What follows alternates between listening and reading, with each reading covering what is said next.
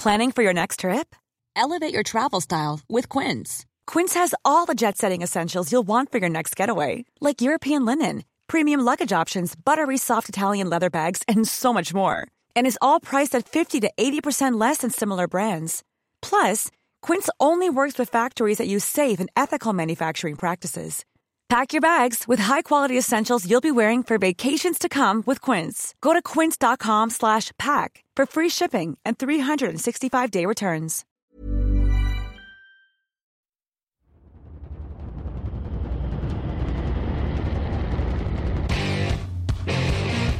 What time is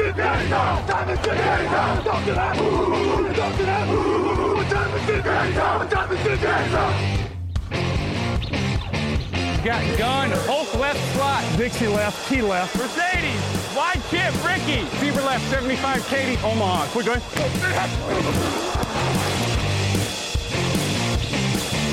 Last play of the game. Who's going to win it? Luck rolling out to the right. Dumps it up to Donnie Avery. Go ahead, goal line. Touchdown.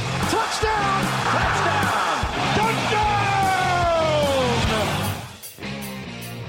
Salut à tous et bienvenue pour euh, ce nouveau rendez-vous, euh, ce nouveau podcast euh, signé Touchdown Actu, 458e mouture consacré euh, à la draft, un nouveau numéro draft consacré donc à des positions spécifiques. Et avant de prendre la direction du podium de la draft NFL en avril prochain, patientons quelque peu dans la salle de réception avec les meilleurs amis des quarterbacks aujourd'hui à l'honneur qui sera notre go-to guy préféré, qui aura un destin glorieux et tout tracé, qui aura des nerfs d'acier en un contre un. Toutes ces réponses qu'on abordera avec euh, notre expert collège football, Jean-Michel Boujard. Salut Jean-Mi. Hey, salut Greg, bonjour à toutes, bonjour à tous. Oui, les experts des tracés, c'est exactement ça aujourd'hui, ouais. Tout à fait, ouais. Va, va y avoir du boulot, un petit peu comme la semaine dernière, notamment avec les. On avait commencé un peu gentiment avec les quarterbacks dont on qui avait beaucoup de points d'interrogation. Là, on est encore dans des positions extrêmement fournies, euh, denses vraiment en talent, et il a fallu, euh, voilà, il a vraiment chercher à faire quelques cuts parce que on a retenu là encore à peu près euh, un peu moins d'une dizaine de noms, mais on aurait pu facilement monter à 15 euh, si on s'était écouté, mon petit Jean-Michel. Oui, exactement. Une classe très très riche, ouais, très intéressant. Ouais, alors juste pour préciser, pas trop de changements au niveau de l'organisation. On va juste aborder, donc, euh, pour commencer, peut-être notre receveur qui crève un peu, un peu l'écran, en tout cas pour lequel on a un, petit faible. Ton T. Higgins version 2022, j'ai presque envie de dire. oui, c'est ça, Si- si on se exactement. rappelle ouais. de, de ta passion. Il a marqué un touchdown d'ailleurs le week-end dernier. Contre oui, mais oui, eh oui, je dis pas Il- toujours des bêtises. Ouais, L'effet ouais, ouais. Higgins euh, voilà, va, va commencer à se mettre en, en évidence aux côtés de Jamar Chase, je n'en doutais pas. Euh, mais en tout cas, voilà, plus sérieusement, voilà, qui, qui retient plus particulièrement notre attention? Et puis, on s'intéressera bien entendu aux différentes catégories, le tiers 1 et le tiers 2 notamment, euh, avant d'aborder les sleepers et quelques cas particuliers, parce qu'il y a en effet des receveurs qui soulèvent quelques zones d'inquiétude, enfin, en tout cas, des énigmes, pour reprendre un terme qu'on avait utilisé il n'y a pas si longtemps que ça, euh, les principales énigmes au niveau de cette position-là. On part tout de suite, euh, Jean-Mi, pour nos chouchous du moment. C'est parti pour la première partie. Actu, analyse, résultat, toute l'actu de la NFL, c'est sur touchdownactu.com.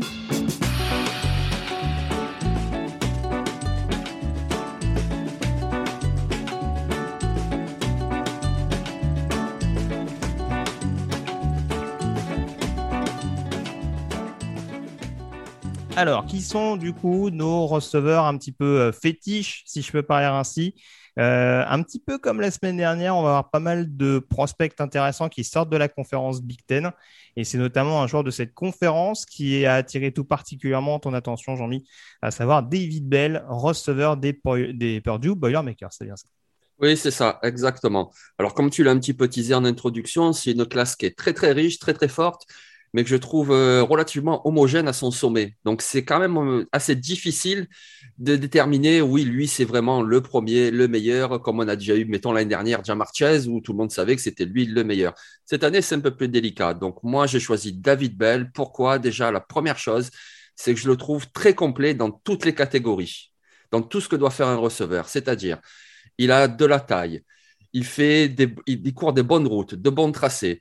Il arrive à créer de la séparation parce qu'il a des doubles moves. Il arrive à remporter des catchs contestés parce qu'il est suffisamment costaud, parce que surtout, il a des mains très fiables, il relâche très peu de ballons et en plus, il joue très très bien de son corps. Au niveau vitesse, il a une vitesse suffisante. Alors, ce n'est pas du tout le plus rapide de cette QV, mais il a suffisamment de vitesse. Donc, vraiment, pour moi, David Bell, c'est quelque part un petit peu le plus complet. Alors, je ne vais pas dire celui qui me donne le plus d'assurance. Celui-là, on en parlera tout à l'heure dans le tiers 1. Mais c'est quelqu'un qui, voilà, a vraiment la, la, panoplie totale pour moi. Et à minima, il sera, je pense, dès sa saison rookie, un très, très bon receveur numéro 2. Oui, je suis pas loin de te rejoindre. En effet, euh, j'avoue que si on cherche un profil assez complet, que ce soit d'un point de vue physique ou euh, polyvalence, euh, David Bell, ça peut être une excellente solution. Et c'est peut-être même pour ça qu'aujourd'hui, on a peut-être un petit peu de mal à le situer, on va dire, dans le, dans, dans le corps des principaux receveurs pressentis pour la, pour la prochaine draft. C'est-à-dire que ça peut très bien être un premier tour parce que justement, il sait faire énormément de choses et il a le physique pour, pour y contribuer. Et d'un autre côté, il a peut-être ce petit ce léger déficit, on va dire, euh, comment je pourrais dire ça, euh, ouais, de, vitesse et de qualité athlétique par rapport à d'autres, j'entends. Voilà, c'est pas celui, en effet, où on va se dire waouh, et peut-être que son combine va changer beaucoup de choses dans ce domaine-là par rapport à d'autres, mais c'est sûr que c'est pas avec ça qui se, qui se démarque. Mais euh, voilà, ça resterait en effet un excellent receveur de possession. T'en parlais tout à l'heure, des excellents appuis, euh, des excellents appuis, pardon, si je fais la liaison, c'est encore mieux. Euh, et voilà, et c'est un joueur qui n'hésite pas à contribuer également sur le jeu à la course. Donc voilà, très franchement, ça peut être un, bon guerrier dans, dans, une attaque. Et en effet, un joueur qui peut être titulaire assez rapidement. Donc pourquoi pas à surveiller. En effet, ça fait, ça fait partie des, des, principaux receveurs. Donc il va falloir réussir à évaluer clairement le niveau au printemps prochain. Oui, voilà, parce qu'il a tout. C'est ça qui me plaît chez lui. Il y a vraiment tout. Et puis, c'est pas tout depuis cette, année, cette saison 2021. Ça fait trois ans. Mm. Ça fait trois ans. Dès sa saison fraîchement, il a montré. L'année dernière, il a montré beaucoup de choses. Et cette année, il confirme. Donc. Mm. Euh...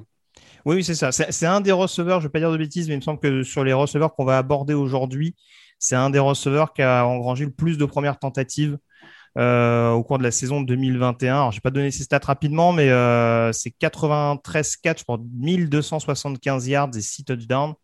Donc euh, voilà, et très franchement, on va le dire honnêtement, voilà, même si la tech de Purdue a bien tourné cette année, c'était quand même le principal fer de lance. C'est celui qui a notamment contribué à la grosse saison de Purdue. On se rappelle de son match notamment à Iowa, hein, le gros upset réalisé face à des, des Hawkeyes qui étaient en pleine bourre à ce moment-là. Il a été un acteur extrêmement décisif, notamment parce qu'il arrivait à, à, se placer où il fallait d'un point de vue tracé, à être hyper menaçant dans le domaine vertical. Donc voilà, c'est des éléments qui euh, jouent en la faveur de David Bell dans le titre de, de cette draft. Euh, alors moi, mon joueur fétiche, euh, c'est un joueur qui joue dans la conférence sec où là encore il y a pas mal de, de gros clients d'un point de vue receveur. J'ai voulu mettre à l'honneur Traylon Burks, receveur d'Arkansas, parce que tout simplement, c'est sans doute, tu me diras ce que tu en penses Jean-Mi, mais un des profils les plus atypiques dans cette classe de, de receveurs. Euh, très sincèrement, c'est vraiment, c'est un gabarit c'est un gabarit vraiment, c'est un joueur tanké, on va le dire tout de suite. Hein. Il est à, alors je vais pas dire de bêtises, que il a un bon mètre 92, je crois, de taille, euh, 225 kilos, je sais pas, mais ça doit faire au moins 100 kilos euh, de tête. Donc c'est quand même un, un beau bébé euh, quand il est en quand il est en, en déplacement. Et, malgré tout, on a vu ces dernières saisons du côté d'Arkansas qu'il arrivait à avoir une, une excellente mobilité. Justement, c'est un joueur qui a assez étonnamment d'ailleurs dans le système offensif d'Arkansas qui a énormément été utilisé dans le slot. Euh, ça a pu le desservir parce que justement, je pense que beaucoup de scouts auraient aimé un petit peu saliver de voir ce profil hyper physique euh, se confronter un peu plus en un contre un sur, sur des duels en presse, etc. C'est vrai qu'il a beaucoup plus joué sur la prise d'espace et notamment cette, euh, cette capacité à être hyper dangereux après la réception et en sortie de backfield. Et c'est ces éléments-là qui font que, parce que je me dis que c'est peut-être pas le domaine physique ou en tout cas le, les, les catchs contestés, même si c'est clairement pas là encore le receveur qui s'est le plus distingué dans cet exercice, c'est peut-être pas là où je le vois le plus en difficulté dans son apprentissage de la NFL. Donc, euh, il y, y, a ce point d'interrogation-là forcément à prendre en compte. Mais quand on voit tout ce qu'il est capable de faire à côté, toute proportion gardée, j'avais déjà pris cet exemple-là, notamment dans, le podcast que je fais avec Morgan sur le podcast Ball c'est pas aussi athlétique que Julio Jones, mais ça sait faire quasiment autant de choses. Et c'est sans doute pour ça que ce sera sans doute pas un top 10, mais on sera quand même pas loin du top 20, euh, selon moi, Jean-Mi. Ah oui, oui, oui. Il, donne beaucoup d'assurance pour être un vrai receveur numéro 1 en NFL. Déjà, comme tu as dit, il a le gabarit, il est vraiment très costaud. Et ça, ça se voit même quand il faut bloquer. Par exemple, quand il y a une course, il bloque très bien. Et puis, euh, il casse les plaquages aussi. Et puis, euh, ce qui est étonnant aussi chez lui, c'est quand tu vois son gabarit, et c'est sa pointe de vitesse. Mm. Je veux dire, euh, c'est pas le plus rapide. N'imaginez pas Jalen Waddle, évidemment. comme tu as dit, le gars, effectivement, c'est ce qu'il fait. Il fait 1m90, plus de 100 kg. Mais par contre, il a vraiment une belle pointe de vitesse. Tu t'attends pas à ça, quoi. Donc, il est très capable en accélération. Et il a aussi des mains sûres. Voilà, quand il attrape le ballon, il attrape. Et puis même à une main. Je n'ai pas donné ses stats, excuse-moi Jean-Mi. Euh, c'est 65 réceptions pour 1100 yards et 11 touchdowns cette année. Après, juste pour l'argument des mains, moi je suis totalement d'accord avec toi. Ça, c'est là aussi, c'est dans le domaine, c'est dans la case, faut rassurer parce qu'en effet, vu qu'il a beaucoup été utilisé avant tout sur des tracés intermédiaires, c'est vrai qu'il y a cette incertitude. Mais en l'occurrence, voilà, sur le, sur le pourcentage notamment de réception et de drop, c'est un, un des plus fiables du plateau euh, dans, dans ceux qu'on va aborder aujourd'hui, très clairement.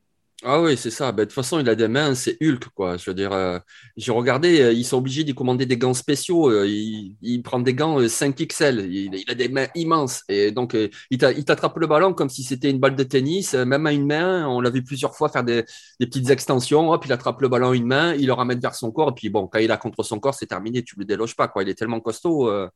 Ah ouais, euh, il est impressionnant. Quelque part, moi, il me fait penser un petit peu à Demarius Thomas, si on se rappelle. C'était il n'y a pas mhm. si longtemps qu'il jouait à NFL. Ce type de joueur qui était costaud, mais qui avait une belle pointe de vitesse. Et Trenenberg, c'est ça. Oui, c'est des bons exemples, a priori, qu'on a pris. On, lui cède d'avoir la même carrière, mais en tout cas, voilà, c'est. Il y a encore une fois quelques zones d'ombre, bien entendu, mais franchement, là aussi, on est vraiment dans du profil extrêmement complet. Et ouais, là, d'un point de vue, point de vue physique, en tout cas, c'est peut-être l'un des plus intimidants, si ce n'est le plus intimidant du plateau. Donc, ce sera à surveiller dans cette NFL moderne. Vas-y, Jean-Luc. Et puis, il joue en conférence S ici. Donc, euh, toutes les semaines, il joue de sacrées défenses. On se rappelle notamment de son match face à Alabama. Il avait été extraordinaire. Je veux dire, euh, Alabama, ils ont quand même une belle secondary. Il y a quand même de bons joueurs. Et euh, il avait marqué deux touchdowns. Il avait fait je 180 yards, un truc comme ça. Enfin, voilà, toutes les semaines, il produit contre des grosses défenses. C'est, euh, il donne de belles assurances lui aussi. Donc, pour moi, il vaut largement un milieu de premier tour. Bon, voilà en tout cas ce qu'on pouvait dire sur nos deux chouchous du moment, si on peut les appeler ainsi. On passe à présent au tiers 1 tier 1 ou tier 1 bis hein, en l'occurrence, hein, parce que vous aurez compris qu'on est quand même relativement hypé par les deux profils qu'on a abordés tout à l'heure.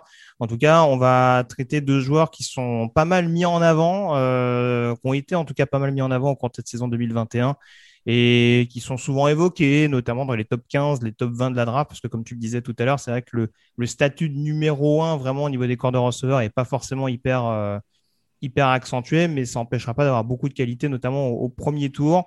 On va commencer, si tu le veux bien, par euh, les deux receveurs d'Ohio State. Euh, et peut-être notamment par Chris Olave, euh, receveur donc des Buckeyes, dont je vais essayer de retrouver tout de suite les statistiques au cours de la saison 2021. Je les ai, donc c'est 65 réceptions pour 936 yards et 13 touchdowns. joueur extrêmement prolifique, notamment parce qu'on a affaire à un excellent technicien, Jean-Michel. C'est ça, exactement. Toute sa valeur, elle est là. Et euh, c'est la qualité en tracé. Alors, ça veut dire quoi? Ça veut dire ben, qu'il sait se rendre là où il le faut, là où le quarterback va le trouver. Ça veut dire aussi qu'il sait être patient. C'est-à-dire qu'il a une bonne pointe de vitesse, mais ce n'est pas un receveur qui va forcément se précipiter en faisant un tracé go tout droit, hop, je sprint à fond. Non, il est capable de partir tout tranquillement en changement d'appui, une petite feinte à gauche, une petite feinte à droite, et hop, quand il faut accélérer, il accélère. Et là, c'est terminé, tu le rattrapes plus. Donc, il a vraiment toute la qualité pour faire tous les tracés en NFL, que ce soit vers l'extérieur, que ce soit en profondeur, que ce soit à l'intérieur. Il sait vraiment tout faire et de façon très précise c'est notre ami Victor qui a une bonne image, moi je trouve, pour euh, une comparaison NFL, c'est Keenan Allen. C'est-à-dire, voilà, un joueur qui ne va pas gagner par son gabarit, qui ne va pas gagner par une pointe de vitesse supersonique, mais qui sait se rendre exactement là où son quarterback va pouvoir le trouver. Chris Olave, c'est vraiment un démon de, sur toute la largeur et toute la longueur du terrain. Il sait se mettre là où il le faut c'est c'est peut-être même lui le receveur numéro un, même s'il manque un peu de gabarit, même si tu as peut-être des fois du mal à trouver une qualité vraiment élite, mais alors il a toutes les autres. Toutes les autres, il les a. Et un très, très bon niveau. Oui, c'est ça. C'est peut-être, mais je vais, je vais pas rajouter grand chose de plus que ce que tu as déjà dit. Je suis globalement d'accord, en effet, notamment avec la comparaison euh, avec Inan Allen. Voilà, c'est là, on est sur du receveur de possession avant tout. Alors, on, va le dire très clairement, en fait, c'est peut-être ce qui va jouer contre lui dans le processus de sélection, puisqu'on sait que c'est pas forcément ce type de receveur-là ces dernières années qui partent avant. Même un joueur comme dirait Judy, qui était encore plus athlétique que lui, je pense à sa sortie d'Alabama, n'a pas été le numéro un de sa QV euh, à son poste. Donc euh, voilà, dans une classe où il y a beaucoup de speedsters, je pense qu'il sera un peu boudé par des principales équipes. Après, ce sera tout bénéf pour lui parce qu'il va sûrement tomber dans des équipes un peu plus calibrées et à qui il va faire énormément de bien. Et voilà, pour le reste, oui, c'est sûr que peut-être que physiquement, c'est pas celui qui casse le plus de plaquages. Euh, en termes de catch contesté, j'étais assez étonné parce que c'est pas un ratio si déshonorant que ça malgré tout. Donc euh, voilà, il, peut avoir quand même un bon sens du timing euh, et ça rejoint ses capacités, notamment en termes de tracé. C'est un joueur intelligent avant tout, même si c'est clairement pas le plus flashy euh, auquel on va avoir affaire au cours de, au cours de cette QB. Oui, est-ce que tu veux qu'on enchaîne sur son binôme du coup du côté de Columbus? Ben Justement, tu parlais de flashy, donc euh, on va parler de celui-là qui est un petit peu plus flashy, ouais. Ouais, Garrett Wilson, donc 70 réceptions en 2021 pour 1058 yards et 12, et 12 touchdowns, pardon, plus de production en termes de yards amassés, mais moins de touchdowns, donc euh, dans, enfin moins clutch entre guillemets si je peux prendre si je peux prendre cette expression-là. Euh, après, pour le coup, là aussi, c'est vraiment du joueur extrêmement explosif. Euh, et là, pour le coup, en termes de pointe de vitesse, Garrett, Wilson se place là. Quoi. Ah oui, oui. Ben, lui, c'est le feu. Le feu. Puisque bon, il y a un trio de receveurs à, Ohio State. Il joue sur euh, le groupe de funk Earth, Wind and Fire. Et donc, lui, c'est le fire. C'est vraiment quelqu'un d'explosif qui fait beaucoup de séparation avec sa vitesse de départ mais également avec sa vitesse d'accélération. C'est-à-dire qu'il va faire un petit tracé slant ou même une passe écran, puis une fois qu'il a le ballon dans la main, pouf, pouf, pouf, ça y est, il est parti et c'est très, très difficile de l'arrêter. Après, comme son compère euh, Chris Olave, il est très bon aussi en tracé. Je veux dire, tactiquement, il est quand même très, très abouti. C'est pas juste un speedster qui est capable de, sprinter tout droit. Non. Et euh, au niveau des tracés, il est précis. Au niveau de la technique, du jeu de corps, il est, il est également abouti. Euh, c'est vraiment quelqu'un de très intéressant. Moi, quelque part, il me fait un petit peu penser à Antonio Brand c'est-à-dire quelqu'un qui va t'attaquer la profondeur avec l'explosivité, mais quelqu'un qui t'attaque aussi l'intérieur du terrain. Et euh, ne serait-ce que ses moves, quand il a le ballon dans les mains à l'intérieur du terrain, il va être, de, il esquive très bien les défenseurs, et puis c'est très difficile de l'arrêter. Ouais, c'est ça, une, excellente réactivité. Et ouais, je pense que c'est un joueur, notamment sur les tracés un peu comeback, je pense que ça peut être vraiment un... Encore une fois, sur le profil des, des, cornerbacks extrêmement menaçants en un contre un. Je pense qu'on a vu à plusieurs reprises, euh, même si les corners de la Big Ten sont pas les plus réputés. On sait que c'est plus axé sur du jeu au sol dans la Big Ten, mais il a quand même eu, euh, il a quand même croisé deux trois profils euh, assez physiques et on a vu en effet qu'il avait cette, euh, capacité de, réactivité. Je pense au match contre Oregon par exemple où Ohio State a beaucoup souffert et ça a été un des principaux artisans, on va dire, du, comeback offensif d'Ohio State pour y croire, même s'il y avait eu des fêtes à l'arrivée. Et oui, c'est faire plein de choses. On l'a vu en plus faire des catchs absolument dingues. Alors je sais plus si c'était contre c'était contre Clemson le catch qui fait euh, quasiment euh, dans les airs où, les, euh, enfin, où les, quatre fers en l'air où il arrive quand même à catcher le ballon. Ah oui, oui, oui. il est carrément à la bascule, il arrive quand même à compléter le, le, catch. Donc oui, c'est un joueur hyper. Je ne sais pas si c'est le bon exemple parce qu'encore une fois, je veux pas. Le but du jeu, c'est pas qu'il y ait de l'enflammade, surtout qu'on parle pas forcément que de joueurs qui sont sûrs de s'inscrire en NFL. Il n'y a pas que des seniors en l'occurrence. Mais ouais, il y a un petit côté Odell Beckham quand même avec Garrett Wilson. C'est-à-dire ce côté vraiment hyper spectaculaire qu'on peut retrouver, euh, que ce soit d'un point de vue vitesse, euh, d'un point de vue euh, catch sorti de nulle part. On peut avoir cette aptitude-là très clairement avec le, avec le profil d'Ohio State.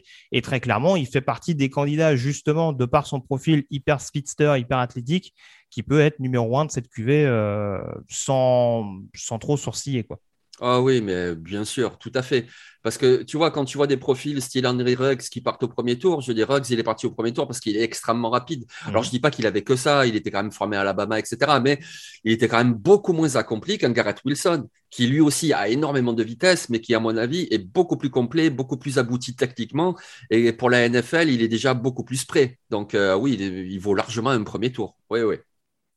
On passe justement à un profil assez similaire euh, d'un point de vue gabarit, en tout cas j'entends, euh, puisqu'on va aborder maintenant les deux receveurs d'Alabama. Et dans ce tiers 1 bis, on a retenu notamment Jamison Williams ancien coéquipier de Garrett Wilson et de Chris Olave du côté d'Ohio State. Donc la passerelle se fait de ce biais-là. Il a quitté une superbe escouade de receveurs du côté de Columbus pour rejoindre une superbe escouade de receveurs du côté de Tuscaloosa. Donc Jamison Williams du côté d'Alabama, c'est 61 réceptions pour 1259 yards et 13 touchdowns. Euh, grosse productivité, grosse menace verticale et tout simplement là aussi euh, joueur qu'il faut réussir à attraper. Ah oui, voilà. et puis ouais, bon courage, bon courage pour le rattraper, ouais, effectivement. Euh, Jameson Williams, c'est vraiment une des sensations de la saison. C'est incroyable euh, la, saison qu'il fait. Alors après, justement, c'est peut-être une de ses limites, c'est que c'est une saison, c'est cette saison-là. Mm. Elle est fantastique, mais c'est vrai qu'avant, on l'a très peu vu. Il était à, à Ohio State, mais il était vraiment barré par les deux autres. Et puisqu'on vient de parler des deux autres, justement, Olave et Wilson, une autre limite de Jameson Williams, c'est qu'il est quand même beaucoup moins accompli tactiquement et il fait pour l'instant beaucoup moins de choses. Alors après, il y a un énorme potentiel qu'on pourra développer, mais pour l'instant, comme tu l'as dit, c'est vraiment une menace profonde. Alors oui, attention pour l'arrêter, ça va être euh, vraiment très difficile, y compris en NFL, y compris avec des cornerbacks qui sont plus rapides, plus puissants, etc. Mais voilà, il est tellement explosif, il attaque la profondeur. Euh, je veux dire, il a été flashé à 36 km heure. Euh, j'ai regardé un petit peu les temps NFL en 2020, c'est leur mis troisième temps NFL. Voilà, c'est mm. quelqu'un qui est hyper rapide sur sa première année, ne serait-ce que pour attaquer la profondeur ou pour même faire des jeux en équipe spéciale déjà, il vaut un choix du top 50 sans problème parce que c'est quelqu'un qui peut te changer le momentum d'un match. Voilà. Il va te faire un gros jeu d'un coup et boum, ça y est, c'est parti. Oui, tu as tout dit. Il faut, peut-être en effet étoffer un petit peu ce, euh, ce profil-là. Peut-être un petit excès d'engagement. On l'a vu il n'y a pas si longtemps que ça avec son targeting justement euh, du côté d'Auburn. Euh, mais c'est un joueur qui peut être extrêmement précieux en attaque et surtout sur l'équipe spéciale. On a vu qu'il est extrêmement dangereux. Là, pour le coup, on l'avait déjà vu du côté d'Ohio State, on l'a vu encore plus du côté de Bama. Donc voilà, ça, peut être un joueur, comme tu le disais, qui peut changer un momentum sur pas mal de secteurs de jeu. Et là encore, ça peut quand même être assez difficile pour des équipes NFL de se dire qu'on va passer sur un, talent aussi, euh, aussi explosif et aussi capable de changer vraiment la dimension d'un match. Donc, euh, profil très clairement à surveiller qu'on pouvait difficilement mettre hors de ce, de ce tier 1, en l'occurrence, dans ce podcast consacré. Ben, on passe tout de suite au top 2 et on va rester du côté d'Alabama. When you're ready to pop the question, the last thing you want to do is second guess the ring. At BlueNile.com, you can design a one-of-a-kind ring with the ease and convenience of shopping online. Choose your diamond and setting. When you find the one, you'll get it delivered right to your door. Go to Bluenile.com and use promo code LISTEN to get $50 off your purchase of $500 or more. That's code LISTEN at Bluenile.com for $50 off your purchase. Bluenile.com code LISTEN.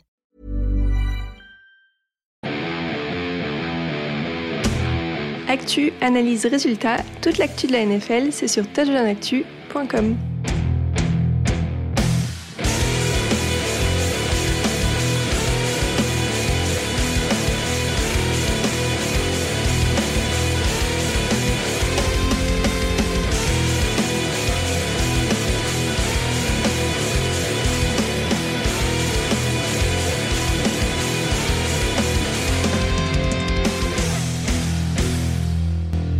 puisqu'on va parler d'un receveur canadien, Jean-Michel, son coéquipier euh, au sein du Crimson Tide, euh, John Mechie, euh, The Third, dont j'essaie de retrouver les stats tout de suite en 2021. John Mechie, The Third, donc c'était 90 réceptions pour 1045 yards et 7 touchdowns. Alors, on a comparé un petit peu tout à l'heure Olave et Wilson du côté d'Ohio State.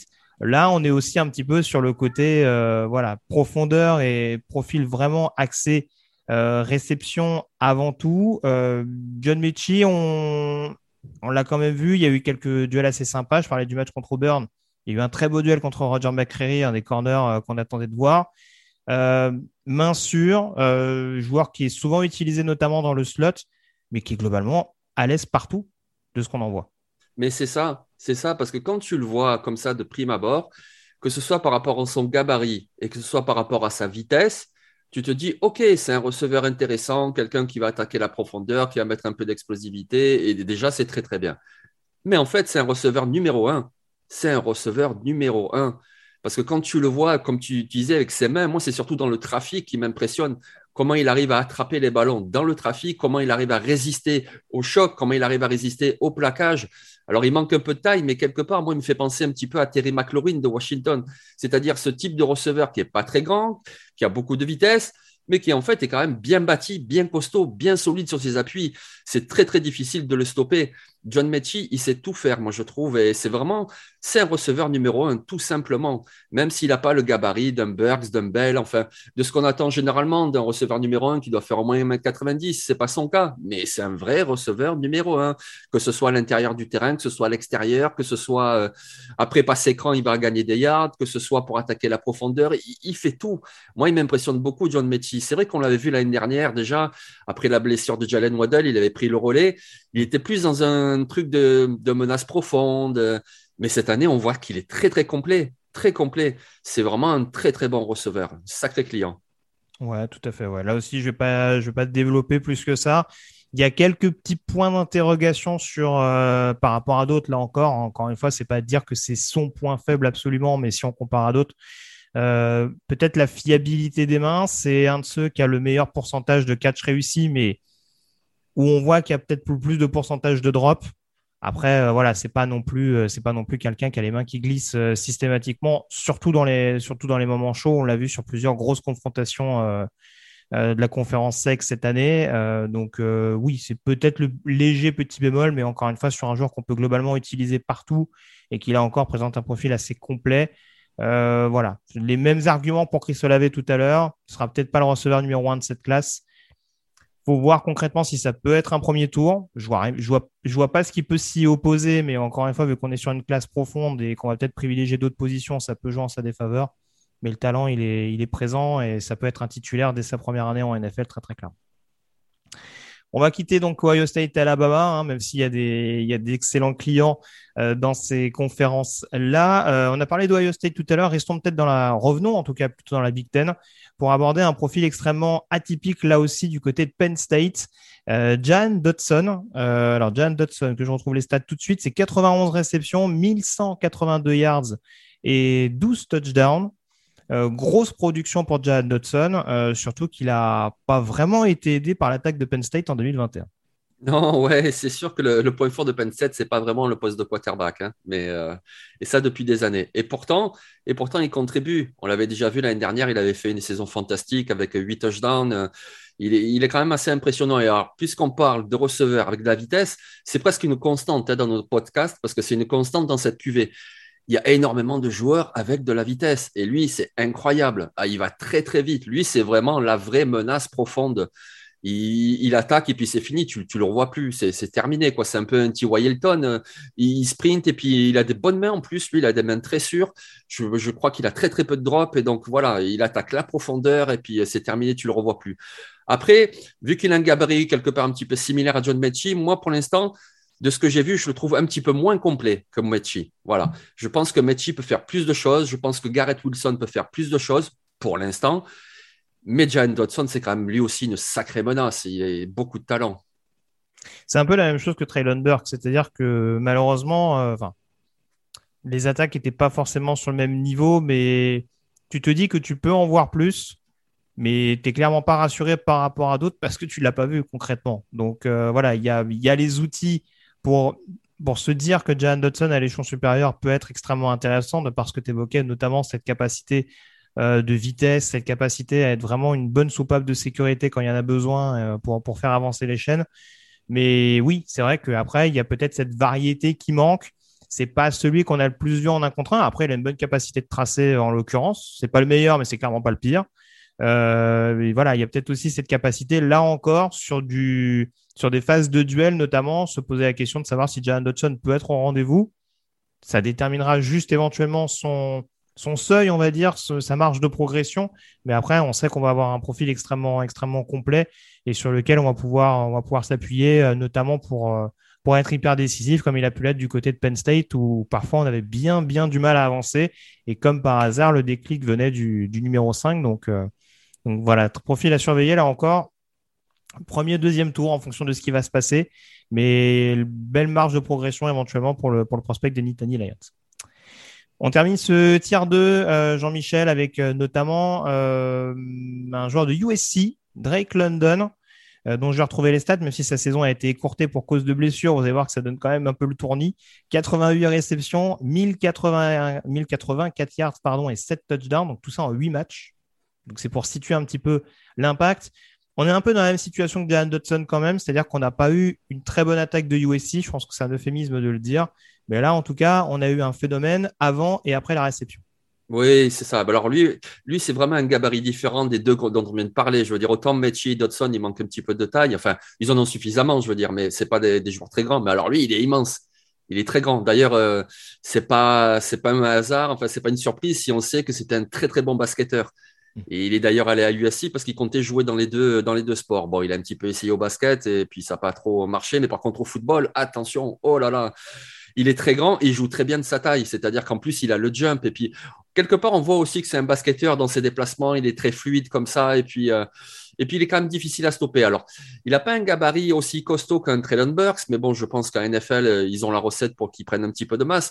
Mais c'est quelqu'un qui résiste très bien. Puis surtout, voilà, dans les 50-50, euh, ah, il est très, très précieux.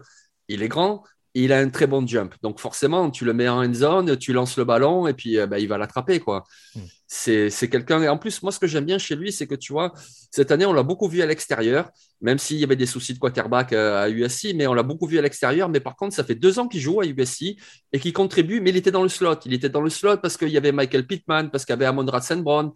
Les deux ont été draftés une année après l'autre, et puis du coup, il s'est retrouvé à l'extérieur. Et il a prouvé qu'il pouvait jouer aussi à l'extérieur. Et ça, c'est très précieux pour la NFL parce que tu vas drafter ce joueur. Évidemment, si tu le prends, mettons, euh, en milieu de, deuxième tour, tu comptes en faire un receveur numéro 1 ou numéro 2, donc à l'extérieur, un X ou un Z.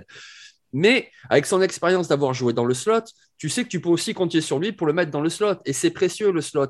C'est vrai que des, fois, on dénigre un petit peu euh, les joueurs qui sont à l'intérieur, que ce soit au niveau des cornerbacks au niveau des receveurs. Mais en fait, c'est très précieux. Pour faire avancer les chaînes, tu en as vraiment besoin. Et donc, Drake London, moi, ce que j'aime bien, c'est qu'il me donne cette, cette euh, polyvalence il peut faire les deux. Oui, oui, très clairement. Après, c'est vrai que tu en parlais un petit peu tout à l'heure, cette efficacité, notamment sur les catchs contestés, ça vient aussi parce que ce n'est pas le profil le plus rassurant en termes de tracé. Euh, c'est vrai que tu en parlais tout à l'heure, il y a eu cette capacité euh, notamment à, se démarquer dans le slot en 2020.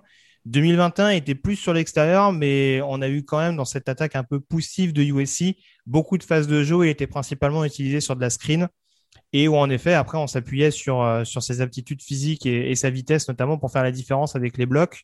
Euh, je sais pas pour résumer, c'est voilà, ça a été, euh, ça a été euh, plus équilibré que ça, mais en tout cas, on l'a peut-être pas autant vu, notamment sur des jeux intermédiaires ou longs par rapport à d'autres, pour pouvoir juger justement de sa capacité à vraiment réussir à se démarquer. Après, une fois qu'il a le ballon en main, tu l'as dit tout à l'heure, c'est un déménageur, il faut vraiment être capable de, de lui prendre le ballon. Euh, voilà, après, il faut toujours se méfier de ce genre de profil. Euh, sur certains aspects, ça me fait aussi penser à JD Artsega Whiteside. Mais euh, voilà, c'est encore une fois, c'est pas juste pour dire attention, ça va être un joueur, ça va être un joueur sur lequel ça va être impossible bust. Voilà, on a, on a encore vu son impact, tout comme Jared Dunson du côté de, Penn State. On a vu un énorme impact et une capacité justement à sublimer, alors que pourtant le casting autour de lui avait pas forcément de quoi le mettre suffisamment en valeur. Donc euh, voilà, il y a énormément de capacités. Il va falloir travailler éventuellement peut-être euh, un peu plus cette aptitude, notamment en termes de cette aptitude technique, tout simplement. J'ai presque envie de dire, c'est un joueur qui reste peut-être l'un des plus bruts du plateau qu'on a abordé, mais en tout cas de ce qu'on en voit, euh, voilà, s'il y a vraiment une marge de progression intéressante, ça peut être bingo pour l'équipe qui va réussir à mettre la main dessus. déjà avec son mix de taille et puis son gabarit, c'est toujours une soupape de sécurité. Mhm. Voilà, quand tu es embêté en troisième tentative, que ce soit au milieu du terrain, ou alors quand tu veux déjà faire tenter quelque chose en end zone, eh ben voilà, tu as un receveur qui est grand, tu laisses la, balle en l'air et puis tu sais que le 50-50, en fait, c'est plus du 60-40 avec lui. Donc, ne serait-ce que ça, déjà, ça lui donne de la valeur. Après, il y aura du travail à développer, etc. Mais ne serait-ce que ça, déjà, voilà. Oui, déjà, s'il arrive à concrétiser des actions en zone rouge, euh, tu seras bien content de l'avoir au final pour, pour marquer les points. Je te, je te rejoins là-dessus. Euh, bah écoute, on va terminer tout de suite avec notamment euh, nos deux énigmes et notre slipper.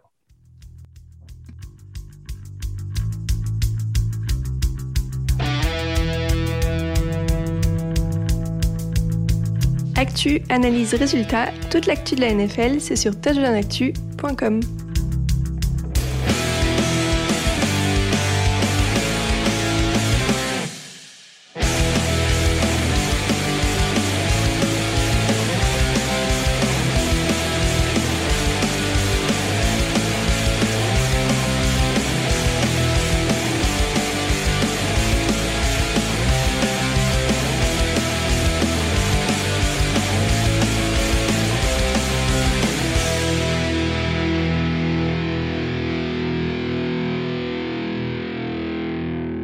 Alors, les deux énigmes, euh, Jean-Michel, on va peut-être commencer par euh, le profil de Clemson, Justin Ross. C'est un nom dont vous entendez quand même un petit peu parler si vous êtes habitué au, podcast ou au live draft. Euh, joueur qui avait notamment crevé l'écran en, 2019. Euh, alors, j'essaie de me rappeler au niveau des 2018, ouais. Ouais, même 2018, t'as raison. C'est pour ça que j'avais un doute. 2019, c'est l'année où LSU gagne. 2018, c'est vraiment l'année où il se révèle, notamment avec, euh, avec son impact sur la finale nationale remportée contre Alabama. 2019, il avait confirmé. par contre, derrière, problème de santé important, problème physique en l'occurrence, qui, euh, lui ont fait manquer toute la saison 2020. Euh, il y a encore eu une saison 2021 écourtée pour d'autres raisons, mais en tout cas, euh, ça souligne quelques points d'interrogation en, l'occurrence. A priori, sauf erreur de ma part, mon petit Jean-Mi, ça a été confirmé que post-opération, il se présenterait en NFL, puisqu'il y avait toujours cette possibilité éventuellement de revenir s'il avait la volonté de le faire. Il s'inscrira en NFL de ce qu'il a annoncé. Euh, qu'est-ce que tu en penses de, Justin Ross? Qu'est-ce que tu peux nous en dire sur son profil en tant que joueur et sur les, sur les, sur les inquiétudes qu'il soulève? Ben, On le met dans les énigmes, mais c'est pas pour rien. Parce que d'un côté, c'est un profil extraordinaire, extraordinaire. Il est grand, il a des bonnes mains, il est intelligent, euh, il, a de, la vitesse, il a tout. Il avait fait une saison freshman, voilà, on en a parlé, c'était extraordinaire. Tu voyais ce joueur, mais tu disais, mais c'est pas possible. Lui, lui c'est un top 5 de la draft. Lui, c'est le type de receveur que tu prends dans le top 5. L'année suivante, il confirme, on se dit, oh là là, mais quel joueur fantastique. C'est extraordinaire. Et puis, le problème, c'est que voilà, cette blessure, Comment il revient? Ben, Il revient cette année. Malheureusement, il revient dans une équipe de Clemson qui, pour la première année depuis presque dix ans, fait une saison bidon. Même le quarterback est bidon. Donc, du coup, ben, là, il fait quoi? Il fait 500 et quelques yards, il fait trois touchdowns. Mais euh, est-ce que c'est.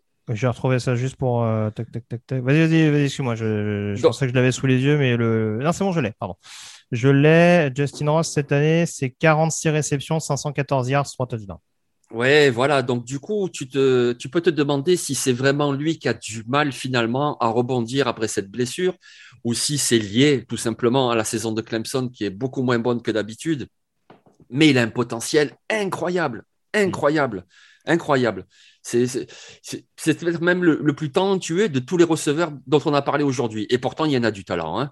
Mm. J'espère qu'on l'a bien marqué, que les auditeurs l'ont bien compris. C'est une superbe cuvée de receveurs. Mais Justin Ross, c'est un talent au-dessus de tous les autres. Mais voilà, il y a ces incertitudes-là. Donc forcément, pour lui, le combine, ça sera très important, et pas tant au niveau du sprint, ni même au niveau des autres ateliers, mais au niveau du médical, au niveau des interviews aussi pour voir si c'est un pari qui vaut vraiment le coup. Parce qu'au niveau du talent, oh là là, oh là là. Oui, oui. Après, encore une fois, entendons-nous bien, on parle d'un joueur qui était même pas sûr de pouvoir rejouer au football. Donc, c'est déjà très bien qu'il ait pu revenir en 2021 et on espère que ça continuera et qu'il pourra avoir une carrière NFL euh, décente. Malheureusement, même si c'est pas forcément la même chose, ça me rappelle beaucoup la situation de Ryan Broyles il y a, une petite dizaine d'années du côté d'Oklahoma qui avait, qui avait absolument tout pété et qui, pour une blessure, euh, avait rien fait à l'échelon supérieur. Il y a aussi l'exemple Marcus Lettimore, bien entendu, l'ancien running back de, South Carolina, qui avait été drafté à l'époque par les Niners. Donc euh, voilà, c'est sûr qu'on attend forcément que, enfin, on espère en tout cas que ce genre de joueur réussisse à, pardon, à, revenir vraiment en, un minimum en forme, parce qu'on on imagine bien qu'on ne revienne pas euh, facilement de, ce genre de, de, problématique. Encore une fois, on parle on parle d'une blessure à la colonne vertébrale, donc c'est quand même pas tout à fait anodin.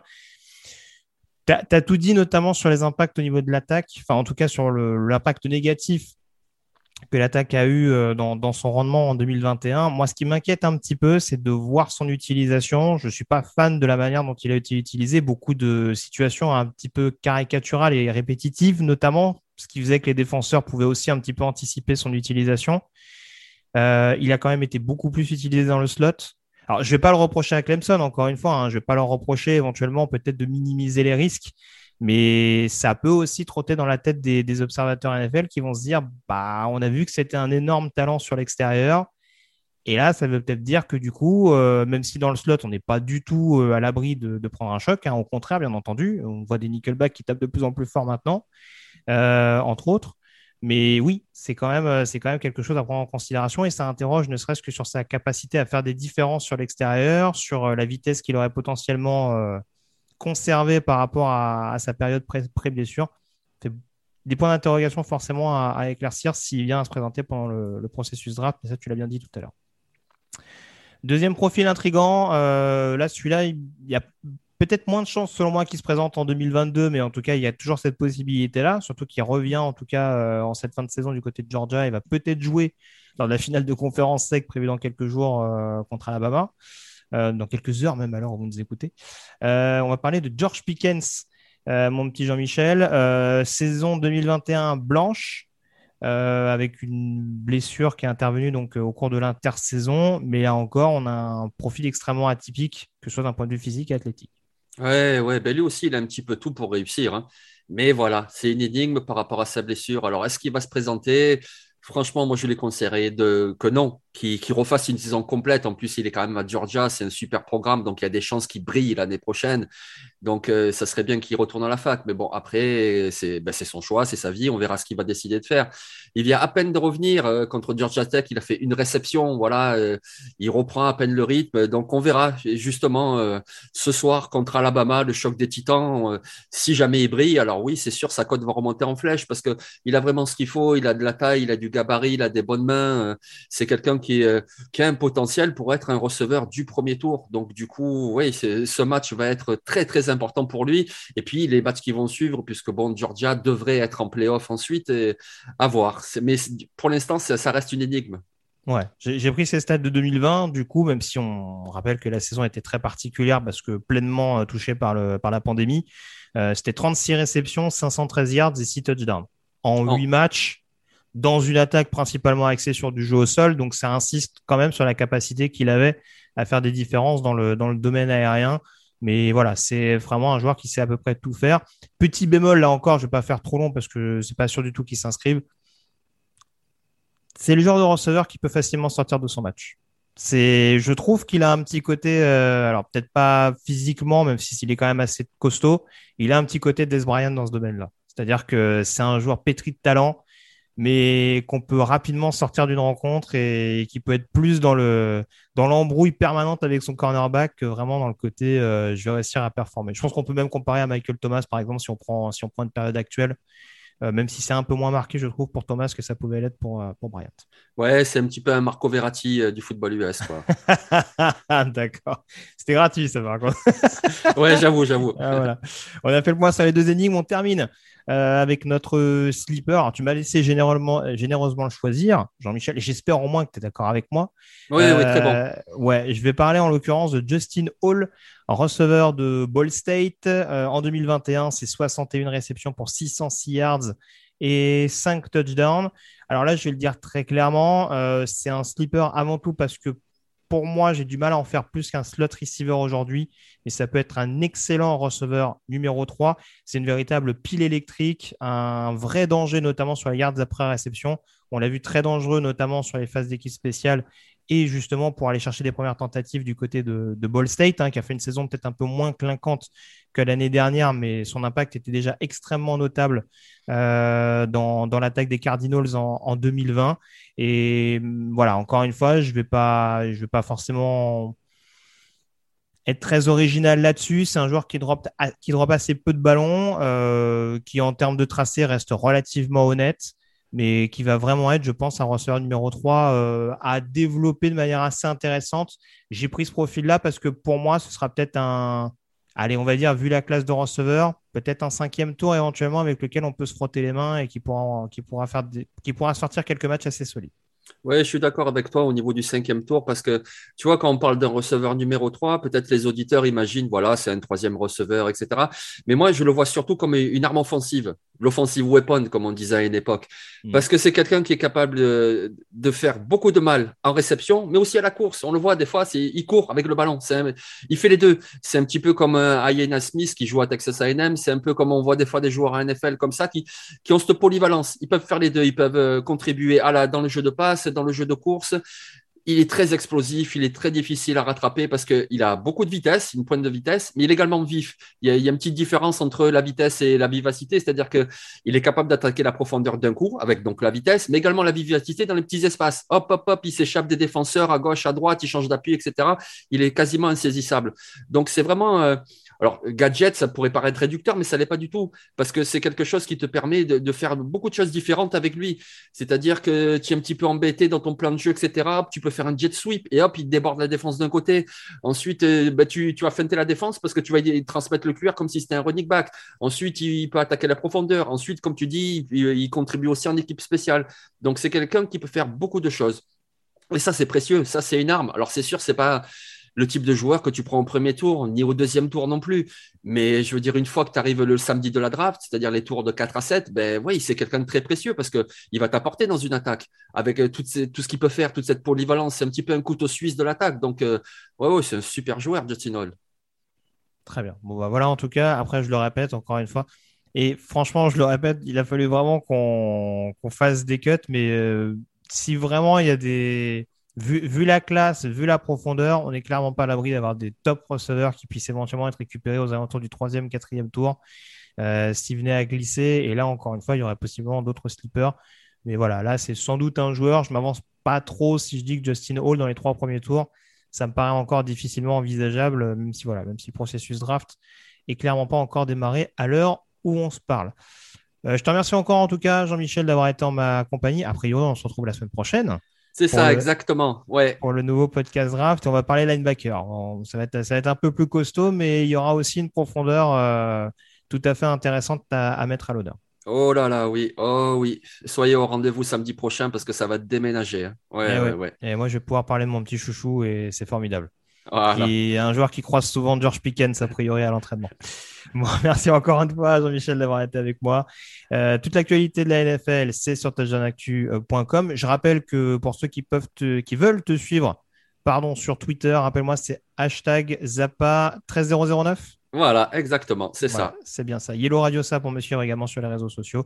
Et puis bah voilà, comme je disais, toute l'actu de la NFL sur touchdownactu.com et il faut retrouver dans quelques jours euh, le débrief notamment du week-end de NFL à venir. Salut à tous, passez donc une très bonne semaine sur Touchdown Actu. Ciao. Et bon samedi à tous. Les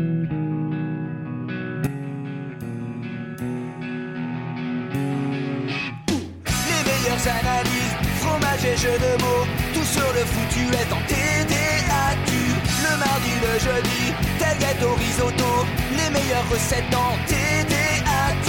Fumble pour JJ Watt, Bismuth pour Marshall Lynch, Rocas Global Beckham, Tom Brady quarterback, calé sur le fauteuil, option Madame Irma, à la fin on compte les points et on finit en requin.